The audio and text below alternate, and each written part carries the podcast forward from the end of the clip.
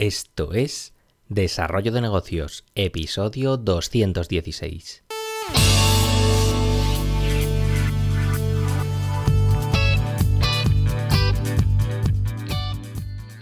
Muy buenos días, ¿qué tal? ¿Cómo estás? Bienvenido, bienvenida de nuevo al podcast Desarrollo de Negocios, el programa donde ya sabes hablamos de ideas, de casos, de estrategias, de oportunidades, bueno, de todo aquello que puede ayudarte a creer y mejorar tus propios proyectos. Al otro lado del auricular ya lo sabes, Álvaro Flecha me puedes encontrar en álvaroflecha.com.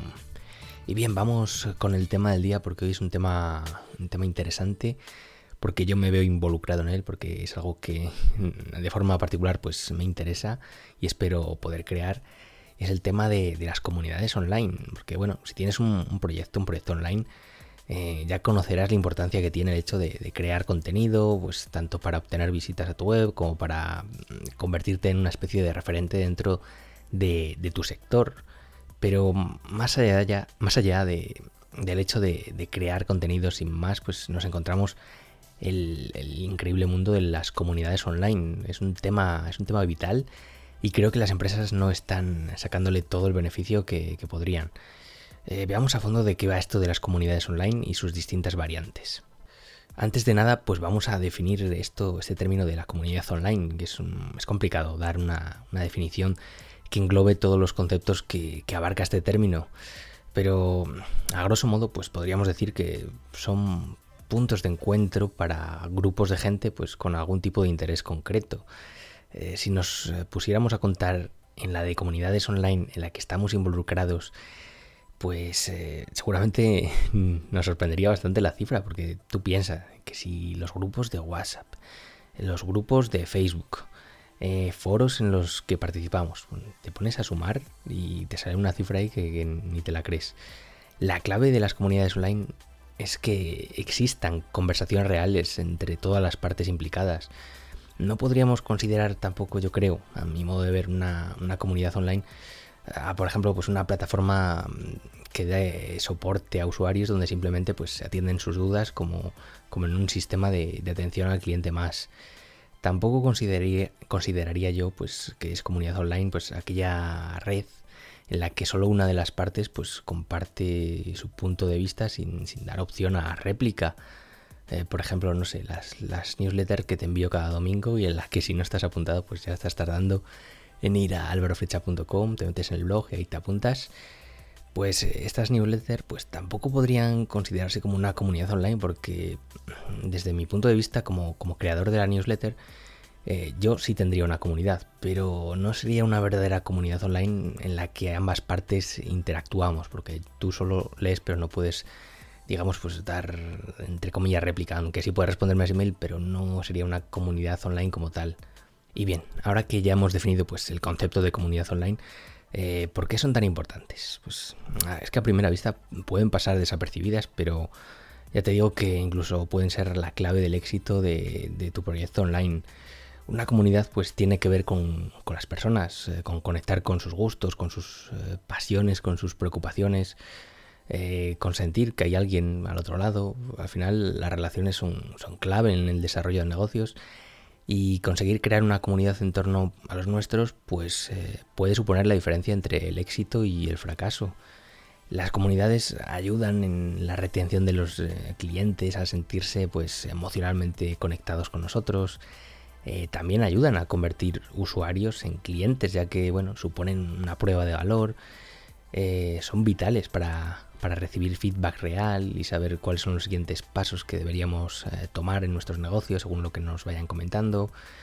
Si consigues crear una comunidad sana en tu negocio, mm, también pues te va a aportar mucha, mucha credibilidad como profesional. Ojo, que digo sana y no grande, es preferible que hayas creado una comunidad de 100 personas en la que se respira buen rollo por todas partes que una que tenga pues miles de implicados, pero vamos, que lo normal sea llevar el insulto por bandera. Que de estas hay muchas y que bueno, pues, es mejor no, meterse en ellas porque eh, se respira muy mal ambiente. ¿Y qué tipos de comunidades online tenemos? Pues aquí habría muchas formas de clasificar las comunidades online pero para hacerlo simple, pues voy a dividirla en dos tipos. En las comunidades online públicas, que seguramente pues participes en muchas de ellas en tu día a día, ya que son las más conocidas y algunas casi casi se podría decir que, somos adictos. Que aquí, bueno, podríamos encontrar pues Facebook, YouTube, eh, LinkedIn, bueno.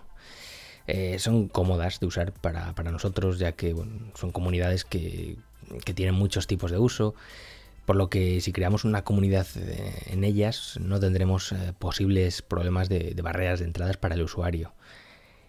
también tendríamos las comunidades online de marca. Estas comunidades pues pueden ser públicas o privadas, pero se, diferencian en que tienen algún, algún tipo de propiedad asociada al creador de la comunidad. Eh, para que te hagas una idea, pues aquí podríamos englobar pues, desde un grupo de Slack eh, que tiene dominio propio, un grupo de Telegram, hasta incluso pues, un foro privado dentro de una web.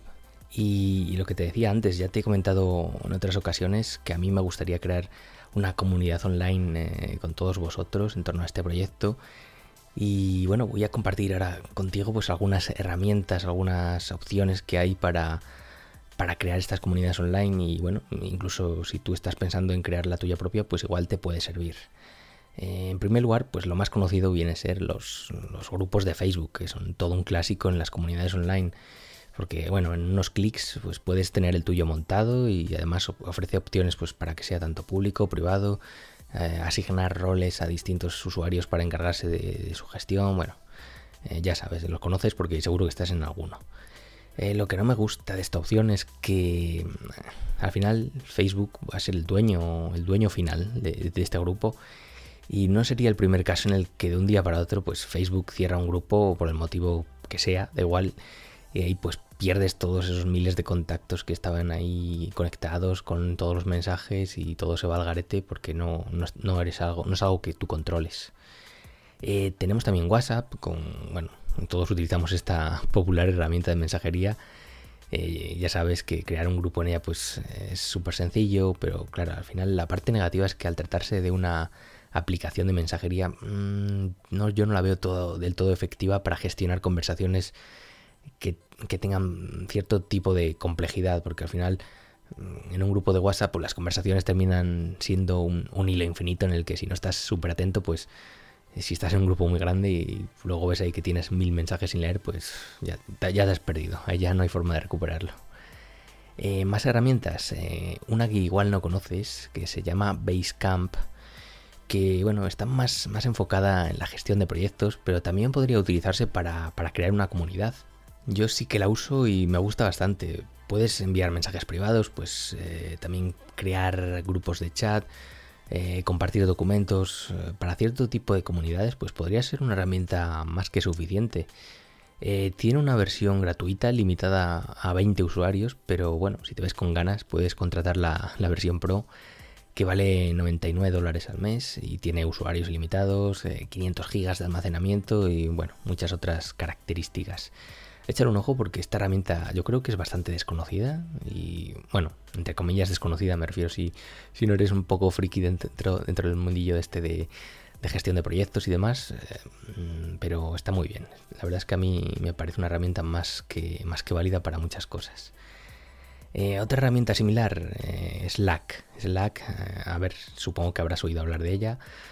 Y si no, pues bueno, es un poco parecido al anterior, también se le pueden dar muchos tipos de usos. Eh, ya existen casos en la que se utiliza pues para gestionar comunidades. Sería el caso, pues ya te he hablado de, de Oficina, el coworking online eh, en el que yo estoy metido, de Bosco Soler. Y para mí tiene un, gran pero. Y es que en su versión gratuita existe una, una limitación de mensajes.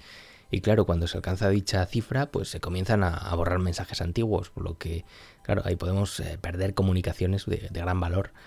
Tiene también su versión de pago con mensajes limitados, pero en este caso mm, hay que realizar un pago, un pago mensual por cada usuario, que es el problema. Entonces eh, lo convierte en una herramienta que no es apta para todos los bolsillos, porque a poco que tengas eh, varios usuarios, si tienes que pagar, es que no recuerdo cuánto es, pero igual son 7 dólares más o menos por usuario, pues suma y sigue. Es bastante poco alcanzable para todos los bolsillos. Eh, tenemos también otra herramienta Telegram. Telegram habrás oído hablar de ella. Si no la conoces, pues podríamos decir que para mí es la versión, la versión buena de WhatsApp. Eh, es una herramienta pues también de mensajería pues eh, que mejora en muchos puntos a este eterno rival. Pero ya te digo, es poco conocida entre el público general. se utiliza mucho para gestionar comunidades. Aunque claro, como el resto de aplicaciones de mensajerías, pues ya te digo, está bastante limitada en cuanto al tema de organizar. Incluso también puedes crear comunidades dentro de YouTube. Porque si en tu proyecto pues tienes vídeos para subir a esta plataforma, pues puedes aprovechar para, crear una comunidad también en, el propio YouTube. Porque como creador pues puedes, tienes una sección de comunidad en la que puedes hacer preguntas a tu audiencia, hacer encuestas, eh, generar cierto tipo de contenido pues para crear un poco más de, engagement. Aún así, es una comunidad, pues ya digo, demasiado, demasiado enfocada en, las decisiones del creador. Por lo que aquí, si quieres iniciar como usuario una conversación, pues al final solo puedes hacerlo en forma de comentario dentro de alguna publicación. No, no sería una comunidad real como tal, pero bueno, si tienes un canal de YouTube, pues por algo se empieza para, para empezar ahí a dar vidilla al grupo.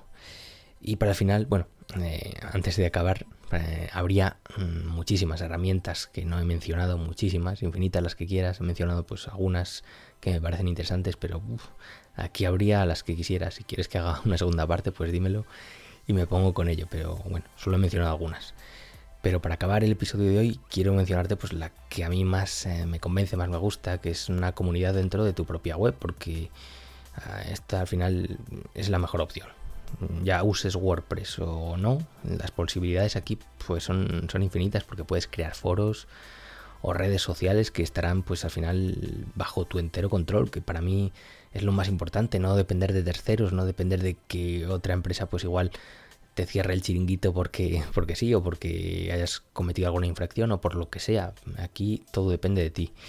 Eso sí, claro, pueden resultar más complicados de, crear y de mantener, pero, pero el control es lo que tiene.